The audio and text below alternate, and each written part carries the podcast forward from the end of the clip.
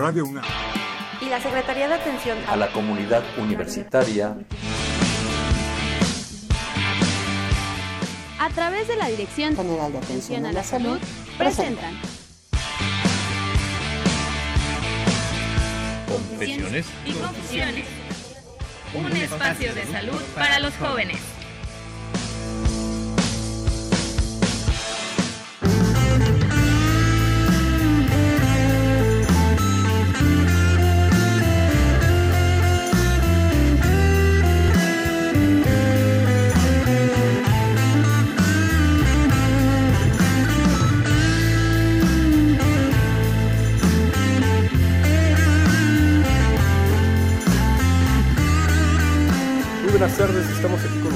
Ustedes en una emisión más de Confesiones y Confusiones, agradeciéndoles que nos estén acompañando como sábado a sábado durante todo este año. Este día ya prácticamente la universidad está a una semana de, irse de vacaciones y nosotros eh, los estamos saludando aquí desde la Dirección General de Atención a la Salud. Les recordamos el programa de hoy será grabado, así que todos sus comentarios háganos llegar al correo electrónico confesiones.unam.mx. Y bueno, sin más preámbulo, le damos la bienvenida a la doctora Mireya Sánchez Zamora. Doctora, muy buenas tardes. Buenas tardes, Alfredo. Es muy grato estar nuevamente con ustedes ante, ante estos micrófonos y bueno, agradeciendo este, la invitación.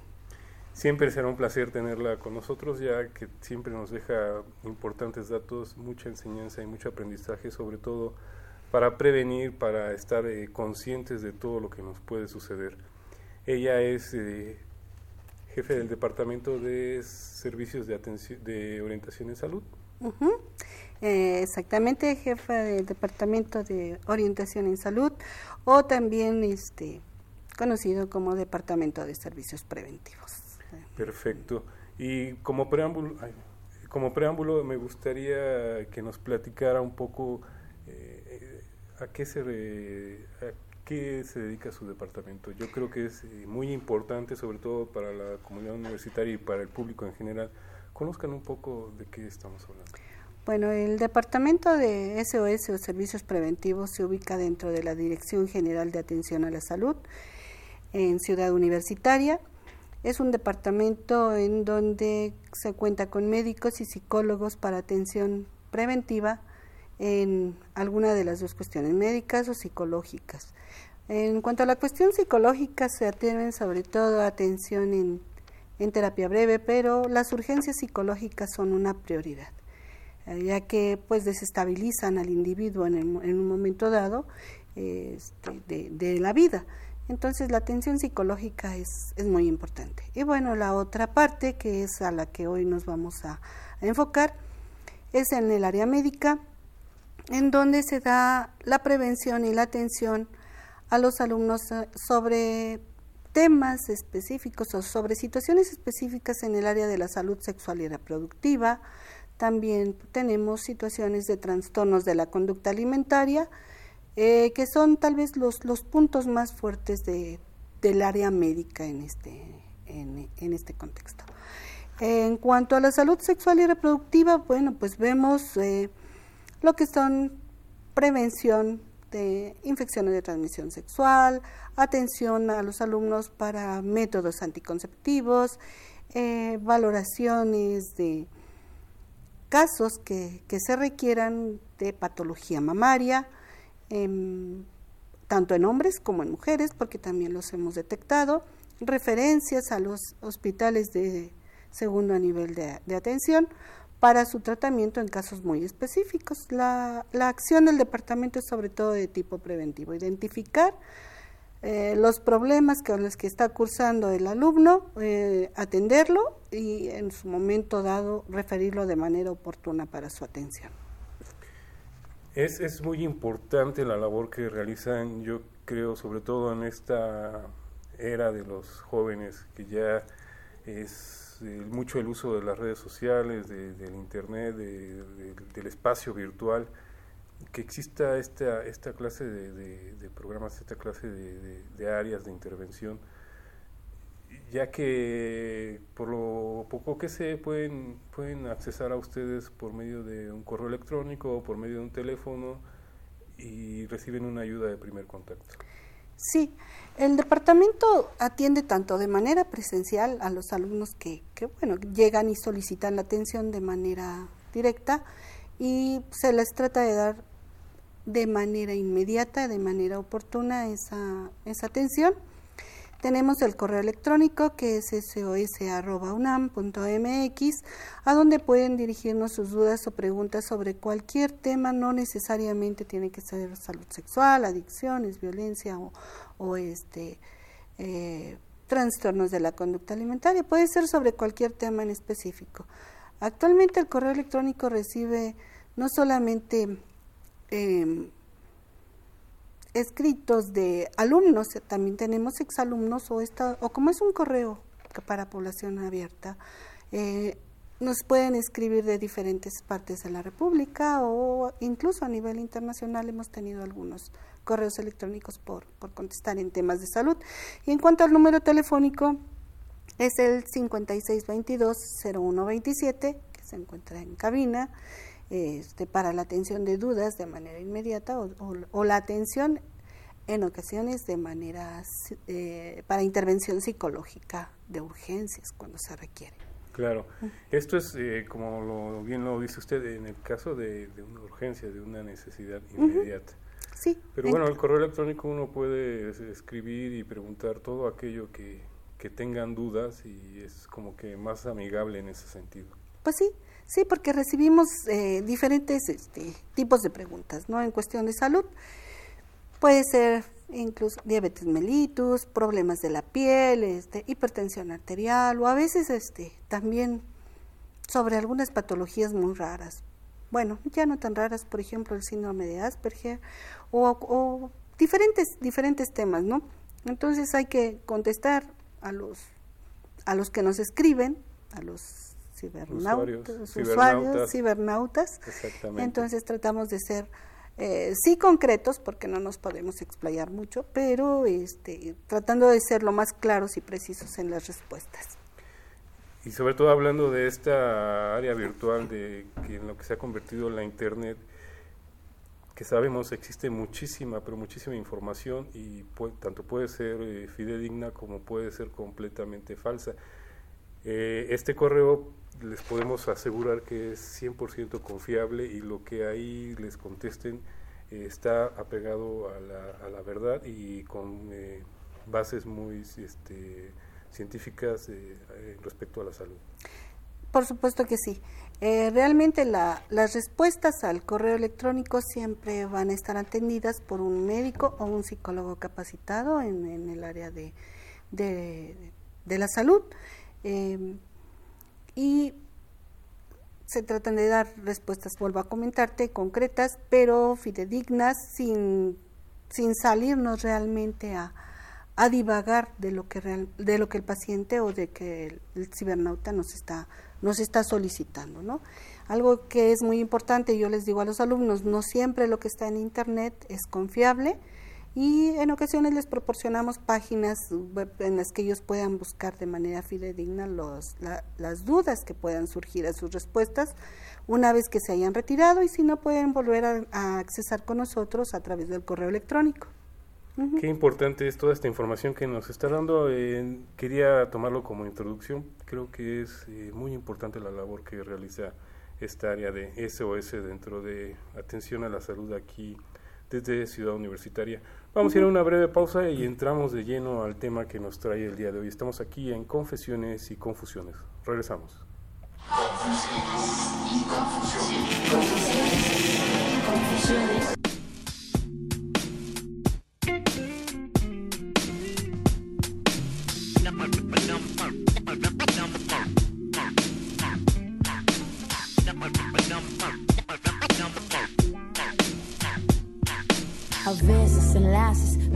A veces tienes que hacer contigo las paces. A veces si haces, no haces, y haces los pases. Te levantas y te caes. A veces enlaces, tropiezo, impases. A veces tienes que hacer contigo las paces. A veces si haces, no haces, y haces los pases Te levantas y te caes. A veces te quiero, a veces no.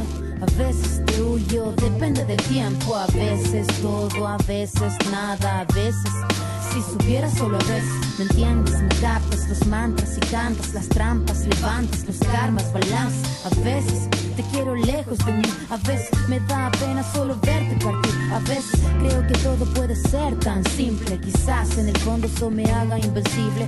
Cortes, trucos, cartas, trueques, me temes, no empieces. A veces, mil veces, me miras, me dices que a veces me quieres, me quieres. Tan solo a más crezco, más todo se hace complicado. A veces solo quisiera viajar hacia el pasado.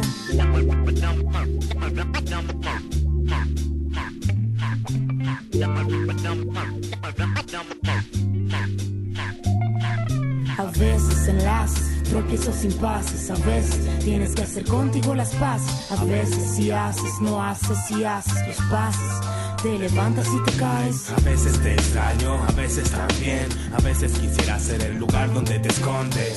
Por un error de quien no corresponde. A veces de un amanecer a ocaso no hay un orden. Romper el molde, a veces lo que esperas. A veces de una solución sale otro problema. A veces tú, a veces yo, a veces sí, a veces no. A veces quisieras que fuese como tu progenitor. A veces martes, a veces trece. A veces días, semanas, meses que no me pertenece. A veces de todo el control, lo importante se te a veces quisiera desaparecer del mapa. Penas, trapos, autos, tacos, sacos. A veces me gustan tus labios, a veces lloro mirando hacia la aurora por el sonido agridulce sí de la viola. A veces enlaces, tropiezos y pases. A veces tienes que hacer contigo las paces. A veces si haces, no haces, si haces los pases.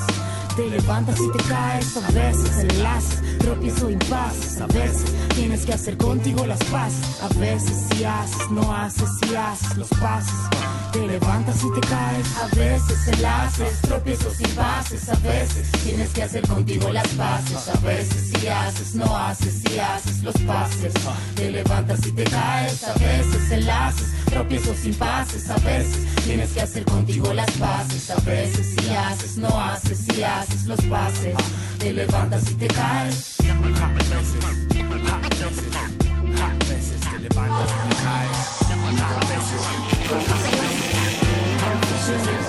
Estamos de vuelta aquí con ustedes en Confesiones y Confusiones. Les recordamos el tema de hoy, infecciones de transmisión sexual, que como lo platicábamos un poco fuera del aire con la doctora eh, Mireya, es un tema que pareciera que ya se ha visto todo, pero no es así. Vamos a ir descubriendo que diario, día a día hay algo nuevo, hay, hay algo que está surgiendo para, para solucionar o para este, hacer más grandes los problemas alrededor de las infecciones de transmisión sexual.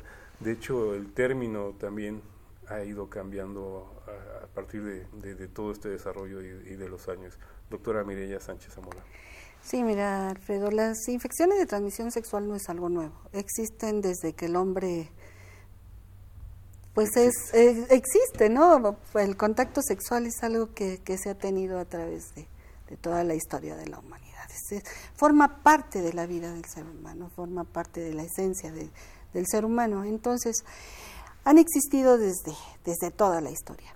Nada más que sí, a veces eh, no se reconocían o han ido cambiando de nombre por lo mi- eh, a través. Eran infecciones venéreas, infecciones ocultas, infecciones, enfermedades de transmisión sexual y desde hace unos ocho, desde hace unos años eh, la OMS la, la clasificó como infecciones de transmisión sexual.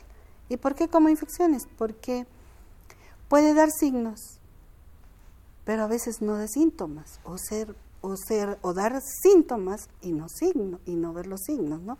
Entonces, de ahí el cambio. Una infección da signos y da síntomas, lo que a veces no se presenta en las enfermedades, ¿verdad? Pues las enfermedades a veces no nos dan síntomas, hay signos, pero no hay síntomas. Entonces, este término de infecciones fue acuñado hace algunos años por la OMS y este, se conocen actualmente como infecciones de transmisión sexual. Y Básicamente es por lo que nos, usted nos indica, pero el- el- el- la evolución, el tratamiento, el cuidado sigue siendo desde, como dices, desde, desde los primeros años de la vida del ser humano, eh, un, un- un cuidado hacia todo lo relacionado a la sexualidad. Pues sí, sí, el ser humano ha cambiado en muchos aspectos también su sexualidad. Las formas de interactuar íntimamente han ido variando a través de, la, de las culturas y, también a través de los años. Y este, bueno, a mí me, me gustaría empezar prácticamente por, pues, aunque ya se habló de infecciones de transmisión sexual, ¿qué son las infecciones? ¿no? Sí, son, son patologías, eh, patologías que se, que se presentan por un contacto sexual. Eh, este contacto puede ser de tipo oral, puede ser de tipo anal y genitalmente por vía vaginal. Son prácticamente los medios por los que pueden adquirirse infecciones de transmisión sexual más frecuentemente, porque existen otro tipo de contagio que puede ser a través de los fluidos de la, de, de la sangre, por ejemplo, de las transfusiones, o puede ser también eh, transmisible de la madre a un producto durante el momento del parto o durante el embarazo. Entonces, son varias las formas de, transmisión sexual. Las más frecuentes, vuelvo a comentarte, la anal, la oral y la eh, vaginal. Que, como bien lo, lo, marca usted, eh, todo esto ha ido cambiando, ha ido, este, hay prácticas nuevas, hay prácticas que se han llevado por muchos años. ¿Usted cómo ve esta situación? Eh, ¿Realmente estamos descubriendo algo nuevo o simplemente ha habido más apertura hacia este tipo de cuestiones? Realmente no, no es algo nuevo, lo, hablábamos que sea a través de la historia. ¿no? Lo que pasa es que actualmente hay más apertura. Hay más apertura en el conocimiento de, de las mismas infecciones, más apertura a nivel este, de comunicación de los medios y ya no tendemos a, ocultarlas como se hacía anteriormente, ¿no? Eh, hace un rato hablaba yo de que eran enfermedades ocultas y creo que aún todavía en el centro de la Ciudad de México hay letreros donde dicen enfermedades venéreas o enfermedades ocultas, ¿no?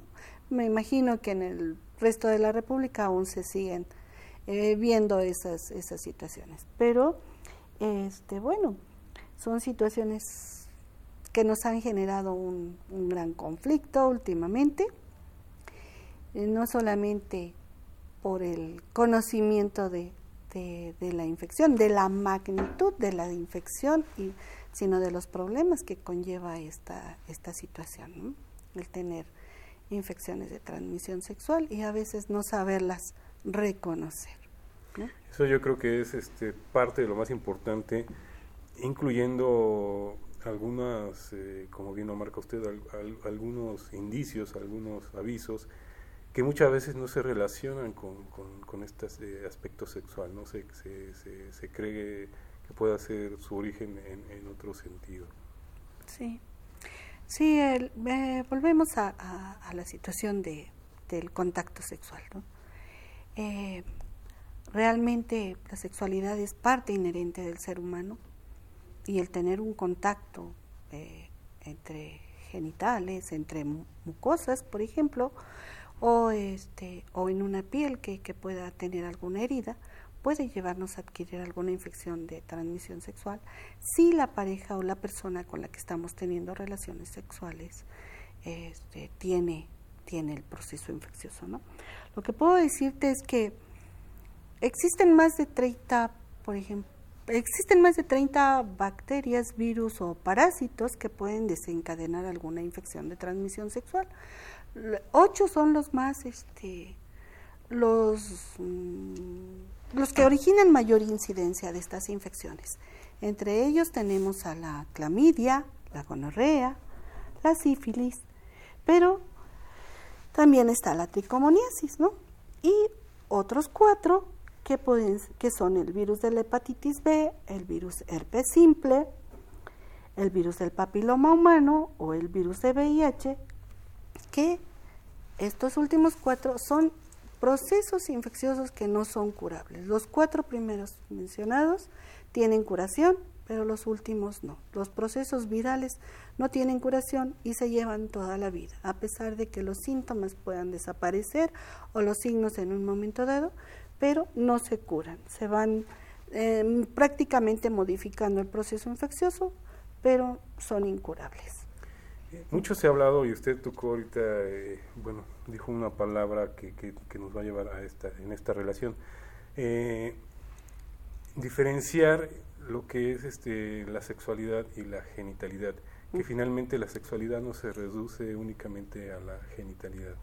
No, no, no necesariamente. O sea, claro que la sexualidad es, eh, vuelvo a decirte, una, una manera de expresarnos, es parte inherente del ser humano, la forma como nos comportamos, cómo nos vestimos, pues prácticamente cómo nos desenvolvemos, eh, de acuerdo a nuestro género, de acuerdo a nuestra identidad.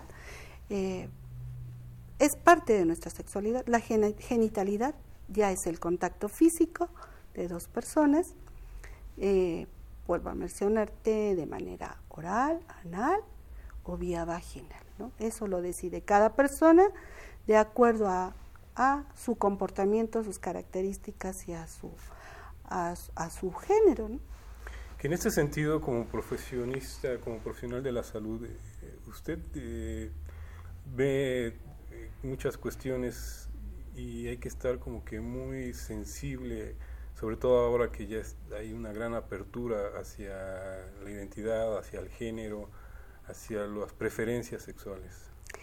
Sí, mira, tienes que estar muy abierto a todos los cambios. Realmente durante las últimas dos, tres décadas, tres décadas prácticamente, se han dado cambios importantes. Por el, pues los medios sociales juegan un, eh, los medios de comunicación, perdón, juegan un papel importante en nuestra sociedad.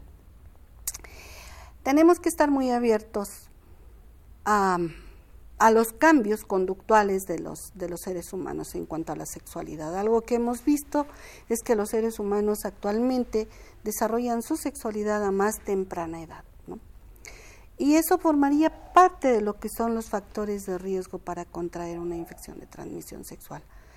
Cuando nos llegan a nosotros al, departamento donde estamos laborando, si una alumna, si un alumno nos dice que ya inició vida sexual activa y que quiere protegerse, pues tenemos que apoyarlo, tenemos que ayudarlo, ¿no? Orientándolo en, en, cuanto a, al uso del condón y orientándolo en cómo puede él prevenir las infecciones de transmisión sexual, porque son varios los factores de, riesgo con los que se enfrentan. Tenemos alumnos que a los 12, 13 años ya están ya empezaron su vida sexual y esto no lo digo a la ligera, o sea, las estadísticas nacionales y las estadísticas de la encuesta nacional de salud y nutrición que todavía tenemos vigente, la del 2012, y a las estadísticas que se recaban en el examen médico de admisión de la UNAM, pues nos demuestran que la mayoría de nuestros, nuestros alumnos, o sea, jóvenes, todos ellos, o adolescentes, Este, ya iniciaron vida sexual activa. ¿no? Entonces tenemos que estar abiertos. ¿Por qué? Porque sus derechos sexuales y reproductivos los van a proteger. O sea, eh, uno no puede discriminar a nadie en cuanto a su género, a su identidad, a su orientación y tenemos que darle la mayor eh, información posible para que él se proteja si ha iniciado su vida sexual. Tenemos prácticamente varios factores de riesgo que pueden influir para la adquisición de las infecciones de transmisión sexual. Y estos pueden ser biológicos, pueden ser conductuales y pueden ser sociales. ¿no? Dentro de los mm, biológicos, bueno, tenemos la edad de nuestros pacientes, que vuelvo a comentarte, lo hacen cada vez a más temprana edad. Y las mujeres son las que tienen mayor problema. ¿Por qué? Porque todavía no está maduro el epitelio vaginal, el cervix, el cervix uterino todavía no ha madurado lo suficiente y es más factible que puedan ellas adquirir alguna infección. El estado inmunológico es otra característica eh, que puede dar un problema de infección de transmisión sexual. O sea, el tener un estado inmunológico deprimido, las defensas bajas, como podría decirlo la población, este, nos hace más, los hace más susceptibles de adquirir las infecciones de transmisión sexual. Y otra es la virulencia de la bacteria o del, o del mismo virus, ¿no? La carga, le llaman carga viral cuando, cuando son virus o la carga bacteriana, de acuerdo a las características de, del microorganismo que lo esté transmitiendo. El tipo de relación sexual, por supuesto que es importante. Em, ¿cuáles, ¿Cuáles son em, el coito, el coito, la relación pene-vagina tiene un proceso muy importante de riesgo, sobre todo cuando se es receptor. O sea, el que recibe la mayor cantidad de fluidos es el que tiene mayor posibilidad de adquirir una infección si es que la pareja ya, lo, ya la trae. ¿no? La lubricación genital es otro factor de riesgo, o sea, por ejemplo, las, las mujeres que que no lubrican de manera adecuada pueden contraer mayor, mayor riesgo. ¿Por qué? Pues por el mismo roce, el proceso inflamatorio que se origina durante el contacto sexual. Y otro es la vascularización de los tejidos. Se adquieren más importante, más, de manera más frecuente las infecciones de transmisión sexual, por ejemplo, durante la menstruación, ¿no? porque hay mayor vascularidad y aparte hay un proceso también inflamatorio ahí que nos puede generar eh, la posibilidad de, recepción más fácilmente de un proceso infeccioso. Y bueno, la circuncisión es otro cuando nos referimos a los factores biológicos. El, el, hecho de no estar circuncidado en más del 60% de la población puede hacerlo susceptible de adquirir una infección de transmisión sexual. De ahí que, por ejemplo, en otros países, como son los musulmanes, los que sí están circuncidados, la, infección por PPH sea mucho menor. ¿no?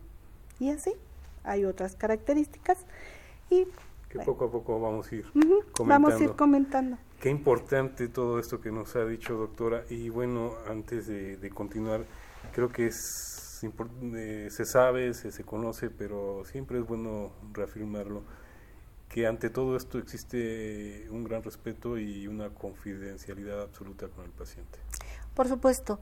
Eh, algo que uno tiene y debe de comprometerse quien trata pacientes y sobre todo adolescentes, como lo estamos, lo estamos viendo en la Universidad Nacional Autónoma de México, la confidencialidad. El tratar adolescentes y jóvenes es completamente distinto a tratar a otro grupo etario de, del ser humano.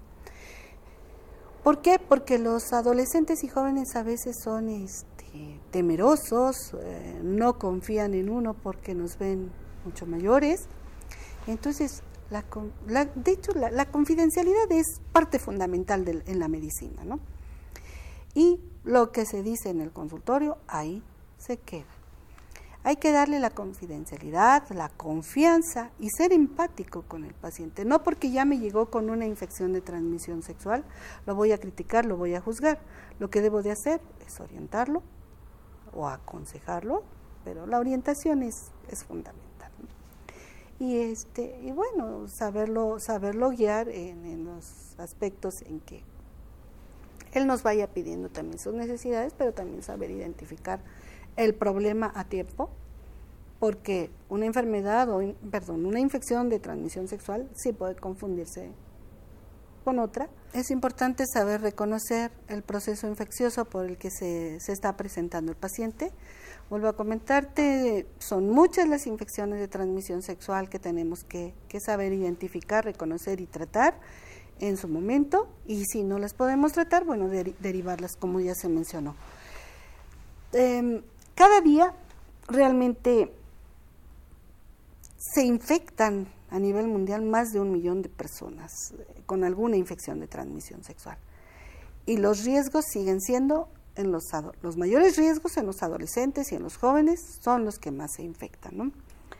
Y se dice que más de 357 millones de personas contraen alguna de las cuatro enfermedades más importantes que ya mencionamos hace rato, como es la clamidia, como es la gonorrea, como es la sífilis o la tricomoniasis. cada uno en diferente magnitud y se dice que la gonorrea es la enfermedad, la infección de transmisión sexual más frecuentemente detectada a nivel mundial, aunque hay otras enfermedades eh, o infecciones, perdón dicho, vuelvo a corregir. a corregir, son infecciones. Las infecciones este, por micoplasma, ureaplasma, que anteriormente no eran reconocidas, pero la prevalencia y la incidencia con la que se están presentando actualmente en, los jóvenes es alarmante porque cada una de las infecciones de transmisión sexual conlleva un riesgo. Riesgo en un futuro para ellos, con aquellas que no son curables, y riesgo en un futuro también, por ejemplo, cuando una chica o una persona está embarazada, una mujer está embarazada, porque muchas de esas infecciones pueden darnos problemas en el producto, desde en el embarazo, puede haber abortos, muertes prematuras, ruptura prematura de membranas, puede haber la infección que se transmite vía, vía canal vaginal, pueden ser, por ejemplo, un, VIH, un PPH, y con las consecuentes este, situaciones de, de, salud para, para el producto. Entre ellas, pues, ¿cuáles pueden ser? La adquisición, por ejemplo, de un VIH, ¿sí? O, por ejemplo, también tenemos las hepatitis, ¿no? Eh, hay, hay diferentes este, formas de, este, adquirir el proceso infeccioso. Estamos aquí completamente en vivo con ustedes en Confesiones y Confusiones. Vamos a ir a una breve pausa y regresamos aquí con ustedes. Les recordamos, eh, nos pueden escribir a confesiones.unam.mx o pueden hacerlo en el tema muy específico del día de hoy a sos.unam.mx. Regresamos. Confusiones y confusiones. Confusiones.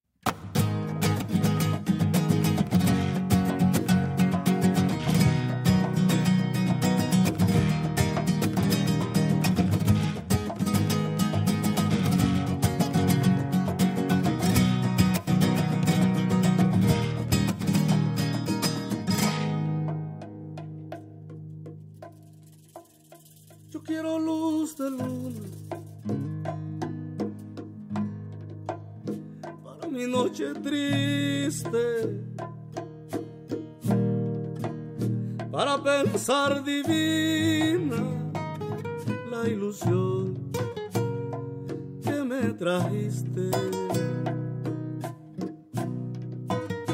Para sentirte mía, mía tú como ninguna, pues desde que te fuiste no he tenido luz de luna, pues desde que te fuiste no he tenido luz de luna. Yo siento tus amarras como garfios, como garras que se ahogan en la playa de la farra y el dolor. Si llevo tus cadenas arrastras en mis noches calladas, que sea plenilunada como ninguna. Pues desde que te fuiste no he tenido luz de luna.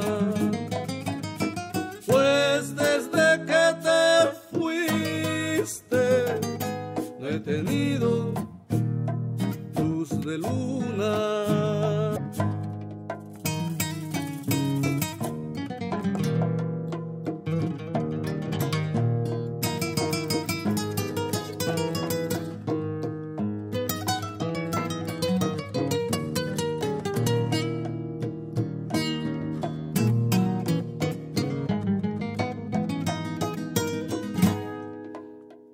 Ya no vuelves nunca. Provincianita mía, a mi senda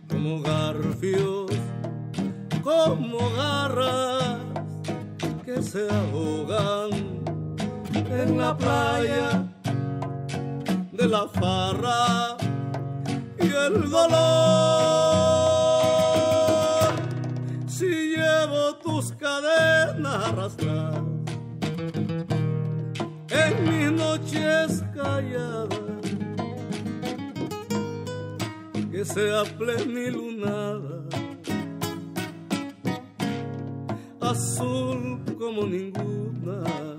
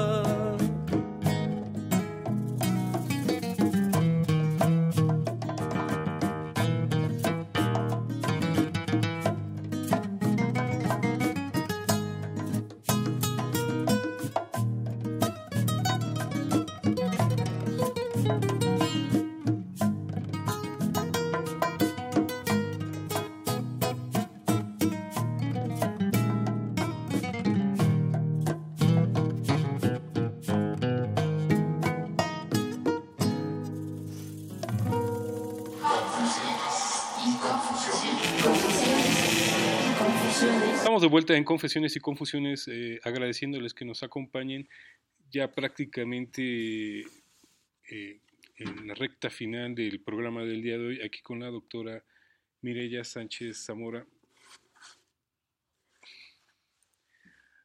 Para continuar con este interesantísimo tema de infecciones de transmisión sexual.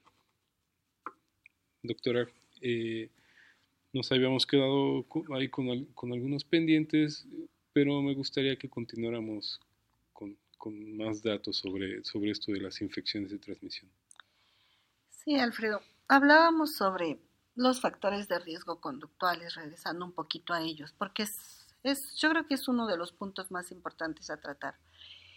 El conocer la conducta del ser humano es algo interesante, es algo, eh, pues que realmente si uno supiera cada, cada, cómo va a responder cada, cada persona, pues se evitarían tantos problemas, ¿no? Y hablábamos de los riesgos de, de tener relaciones sexuales con múltiples parejas, de, de la ruleta sexual, que, que, está tan de moda esa práctica entre, entre nuestros jóvenes, entre nuestros adolescentes. Pero también hay algo que, que últimamente, o en los últimos años se, se utiliza mucho, y son los juguetes sexuales.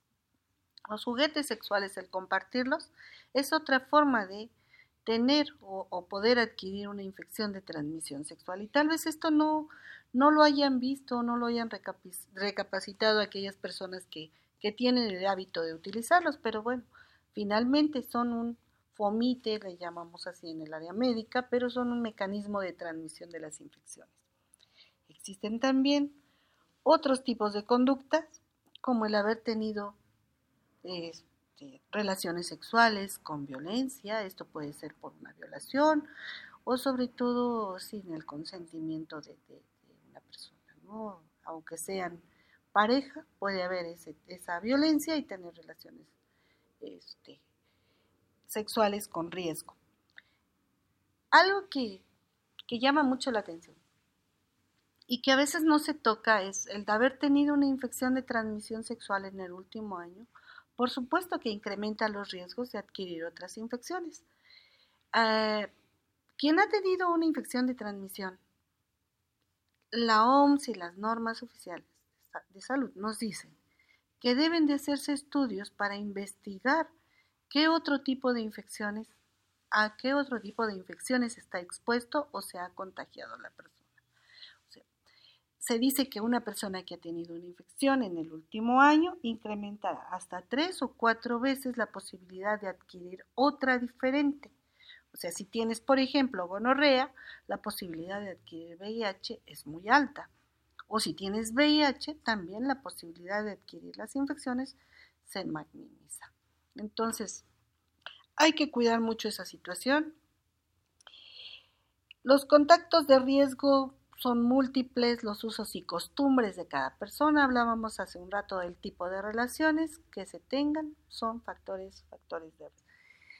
Las infecciones de transmisión sexual se han convertido en nuestro país en una de las principales causas de consulta en el primer nivel de atención o como médicos de primer contacto. Prácticamente mencionaban en algunos eh, artículos, en algunas estadísticas, que ocupa el segundo lugar, en otros, dependiendo de la bibliografía que se revise, en otros podemos ocupar el quinto lugar. Pero estamos dentro de, están dentro de las cinco primeras causas de consulta en un primer nivel de atención, lo cual te hace realmente tomar conciencia de la magnitud del problema que estamos teniendo. Porque anteriormente hablábamos nada más de cuadros gripales, problemas de hipertensión o enfermedades crónico-degenerativas como la diabetes mellitus. Y no tomamos en cuenta que las ITS son infecciones que nos podemos este, llevar toda la vida y con las consecuencias que, que, cada una desencadena, ¿no? Por ejemplo, no es lo mismo tener una sífilis, una gonorrea, un VIH, cada una con sus características bien establecidas y diferentes, a tener, por ejemplo, un micoplasma, ureaplasma, aunque muchas coincidan en, tanto en los datos clínicos o coincidan en algunos de los efectos secundarios que puede tener sobre el organismo de la persona quien la está presentando. Hay una, parte fundamental y creo que, hemos omitido, es cómo diagnosticamos las infecciones de transmisión sexual. La forma más frecuente de, diagnosticarlas es por los síntomas los signos que hablábamos hace, hace un rato. Los síntomas más frecuentes son dolor, al contacto sexual, dolor después de una relación sexual, dolor al orinar también puede, puede estar presente, hablaríamos de uretritis, de cervicitis, y ya como datos externos de una infección de transmisión sexual, de las más frecuentes, bueno, son las características que pueden darnos a nivel de genitales. En la piel, sobre todo, pueden ser nódulos, pueden ser vesículas, pueden ser este, verrugas, dependiendo de la infección que se haga presente en ese momento. ¿no? O puede haber una combinación de varias infecciones, porque no necesariamente pueden acudir por una infección. Hay personas que acuden por dos o hasta tres o más infecciones juntas. Algo que a mí me ha sorprendido es hallar con pacientes hasta con tres infecciones detectables visiblemente y otras enmascaradas o que tienen que ser diagnosticadas por los exámenes de laboratorio adecuados. Esto suena bastante, bastante grave, ¿no?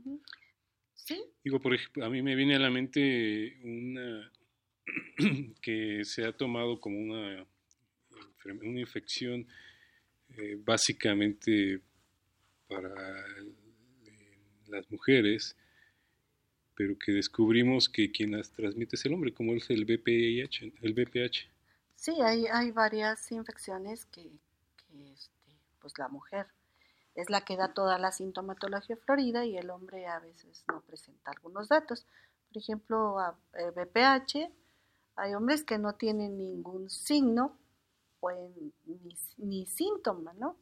Pero el BPH, el virus está presente en, su organismo sobre todo en el área, en el área genital. Pero también tenemos micoplasma ureaplasma, que se ha hablado mucho últimamente de ellos, por los, sobre todo por la repercusión que tiene, porque va muy ligado a otras infecciones como son VIH o VPH. Por ejemplo, micoplasma y ureaplasma puede no darte ningún signo, pero están los síntomas como es el ardor para orinar o las relaciones sexuales con dolor, ¿no? la dispareunia, la uretritis, por mencionarlos de manera médica las manifestaciones. Pero también solo puede escurrir una secreción uretral o una secreción por la vagina y esta puede tener diferentes características dependiendo de la infección. Por ejemplo, la gonorrea nos puede dar una infección de tipo blanquecino a través de la uretra, cuando se da en el hombre, un escurrimiento que puede ser abundante o puede ser amarillento verdoso. Pero en la mujer muchas veces acuden y dicen, no, es que yo no tengo ningún problema, yo vengo a, a un Papa Nicolau y cuando uno las está examinando, pues se detecta que hay desde un proceso inflamatorio que sí puede diagnosticarse o que pueden, podemos encontrar otro tipo de, de signos, ¿no? Por ejemplo, el flujo genital. Muchas, muchas mujeres dicen, no, es que yo mancho la pantaleta y siempre la he manchado, ¿no? Les preguntan las características y nos dicen, tengo un flujo normal. Y le digo, ¿cuál es el flujo normal? A ver, ¿qué color tiene? Pues es amarillento o es verdoso. Les comentamos que no, que eso no es normal. La mujer no debe de manchar la pantaleta en ningún momento fuera del ciclo menstrual o fuera de la ovulación. Entonces hay que buscar por qué esa mujer está, está teniendo una manifestación que ella cree que es normal. Hay que enseñarles prácticamente, hay que darles una educación sexual, una educación integral respecto a cómo debe de ser, este, pues cómo son las secreciones que ella debe de tener de manera normal en los diferentes periodos de su ciclo menstrual. Sí, es esta famosa normalidad eh, en la que muchos viven porque realmente han tenido el problema, pero no, no lo han tomado en cuenta. Este, doctora, el tiempo para variar como, como todo nos, nos está ganando, pero no me gustaría dejar a nuestros radioescuchas con esta sensación de, de que todo está perdido. Hay mucha investigación, por ejemplo en el caso del VIH se ha avanzado mucho, ya la sobrevida ha aumentado considerablemente. Actualmente, ¿qué, ¿qué, podemos hacer a favor de la prevención? Hay, hay este, digo, sabemos eh, el uso de, preservativos, sobre todo este, combinado con otro tipo de anticonceptivos, pero existen vacunas o alguna otra manera de, de, prevenir todo este, todos estos problemas que se pueden presentar. Pues sí. Eh, tú mencionaste en este momento el preservativo. El preservativo es fundamental para prevenir las infecciones de transmisión sexual. Lo tenemos tanto para el hombre como para la mujer, cada uno con sus características y pues hay también preservativos de, látex, condones de poliuretano para aquellos que tienen, por ejemplo, procesos alérgicos o son muy sensibles a, látex, ¿no? El condón o preservativo es fundamental. Existen otras formas de prevención, sí, por ejemplo, para la hepatitis B están las vacunas, no la habíamos mencionado más que al principio del programa, como las infecciones que, es no curable, ¿no?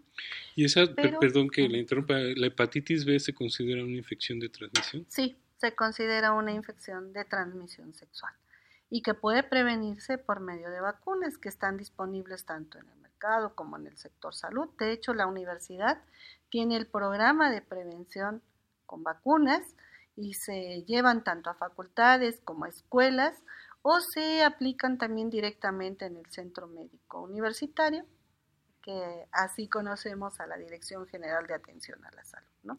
dentro del área de la universidad. Entonces, hay vacunas que son muy específicas, por ejemplo, ahorita dijimos hepatitis B, pero también tenemos ya vacunas preventivas para la infección por VPH, que nuestro gobierno las otorga de manera gratuita a partir de los 11 años. Hay un margen bien estipulado para su aplicación, cada cuánto deben aplicarse, y hay dos vacunas diferentes en el mercado. ¿no? Ya decidirá el médico tratante o este, en un momento dado la persona que, haga uso de, la vacuna, cuál decide. Pero la decisión prácticamente de la vacunación debe de, otorgarla el, médico y el paciente pues aceptarla. Entonces, hay, hay este, independientemente sí, del preservativo, vacunas que ya pueden proteger contra infecciones de transmisión sexual. La educación, vuelvo a comentarte, es fundamental para que no se tomen o no se tengan riesgos respecto a las infecciones de transmisión, de adquirir las infecciones de transmisión sexual. Pero esto va a depender también de las características de cada persona. O sea, porque uno puede orientar a la gente, pero no siempre van a tomar esa orientación ni la van a llevar a cabo.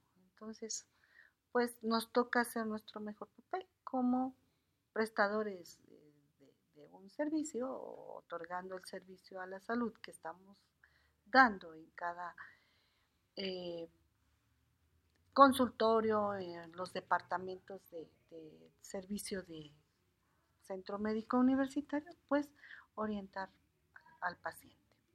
Eh, que aquí toca un un punto muy delicado para nuestros escuchas, sobre todo los que están ahorita precisamente enfrentando como padres esta edad de, la adolescencia. Y la gran pregunta, ¿no? Número uno, eh, ¿qué le tengo que decir a, mi adolescente y en qué momento? Porque como usted nos está diciendo, la edad de, inicio cada vez es eh, más temprana y los riesgos también lo son, ¿no? De hecho, la, educación sexual debe de empezar por la casa, que es una de las funciones básicas de la familia, es una de las funciones que debemos desarrollar todos y no lo hacemos, muchas veces por el temor a, ser criticados o juzgados, porque mientras el, alumno joven o adolescente va desarrollando y va desarrollándose, creciendo y abriendo los ojos hacia la sexualidad, los padres nos vemos descubiertos en ese aspecto tan íntimo y nos damos cuenta de que a veces no podemos hablar con ellos respecto a la sexualidad. Entonces hay que hacerlo desde la etapa temprana, prácticamente desde que nos empiezan a entender, hablar de sexualidad, hablarles en términos normales genitalmente, no hay un pajarito, por ejemplo, sino es un pene.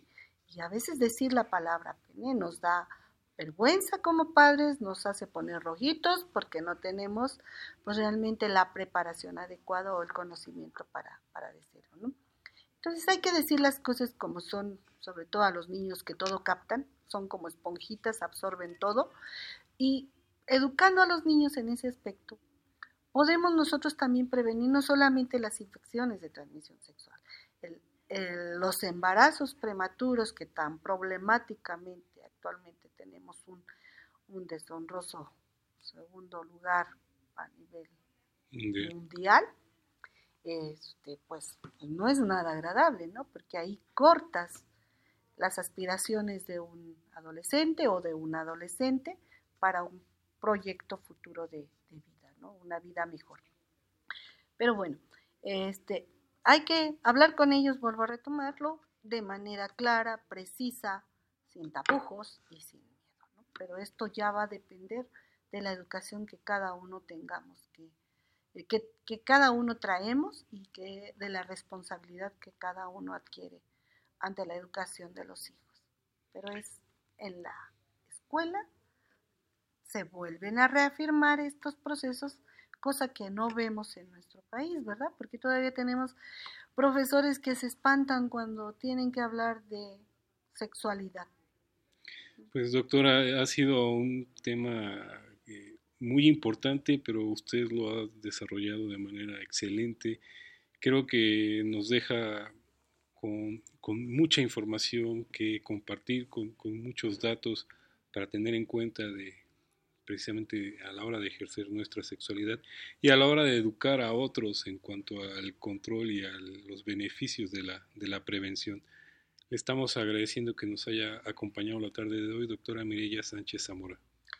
Al contrario, Alfredo, yo agradezco la invitación, agradezco también la paciencia que, que siempre me tienen durante los programas y bueno, es esto solamente es un granito de arena, una pequeñita aportación, porque hablar de infecciones de transmisión sexual es algo, pues, eh, no solamente increíble, es algo que no podríamos abordar en, en un solo programa. Esto es solamente una pequeña introducción, porque cada infección tiene lo suyo, tiene sus características, tiene sus tratamientos, sus diagnósticos, aunque muchas se diagnostiquen de manera este, casi eh, simultánea, hay que hacer el diagnóstico diferencial, pero, pero solamente es una pequeña introducción a lo que son las infecciones de transmisión sexual. Y yo creo que, bueno, pues ya tendrás eh, invitados que puedan abordar específicamente cada una de ellas y platicar también algo que nos faltó sobre las nuevas técnicas de detección, las pruebas moleculares para las detecciones de infecciones de transmisión sexual, porque no todas se diagnostican de la misma manera, no solamente visual ni con cultivos, ahora están las pruebas como la PCR, ¿no? Este, pues sí, como bien nos dice, el tiempo nos ha ganado, pero yo creo que nos ha dejado las bases como para seguir este, eh, investigando eh, ya saben, pueden dirigirse directamente a sos.unam.mx. Ahí el equipo de la autora Mireya Sánchez Zamora les irá quitando dudas, les los irá actualizando sobre todos estos temas y otros tantos que, tienen que ver con, la salud en general, con los eh, estilos de vida saludables. Eh, no nos resta más que despedirnos, les agradecemos que hayan estado aquí con nosotros, les recordamos el programa de hoy fue grabado, así que nos pueden escribir a confesiones.unam.mx .mx o en este caso en el programa del día de hoy a sos.unam.mx y ante la duda pues acudan a su médico de preferencia. Fue un placer estar con ustedes y hasta la próxima. Gracias Alfredo y gracias a todo tu, público pues te escucha cada sábado. Hasta la próxima de Confesiones y Confusiones. Ha sido un placer estar aquí con ustedes. Confusiones y confusiones. Confusiones y confusiones. Radio UNAM. Y la Secretaría de Atención a la Comunidad Universitaria. A través de la Dirección General de Atención a la Salud. Presentaron. Confesiones y confusiones. Un espacio de salud para los jóvenes.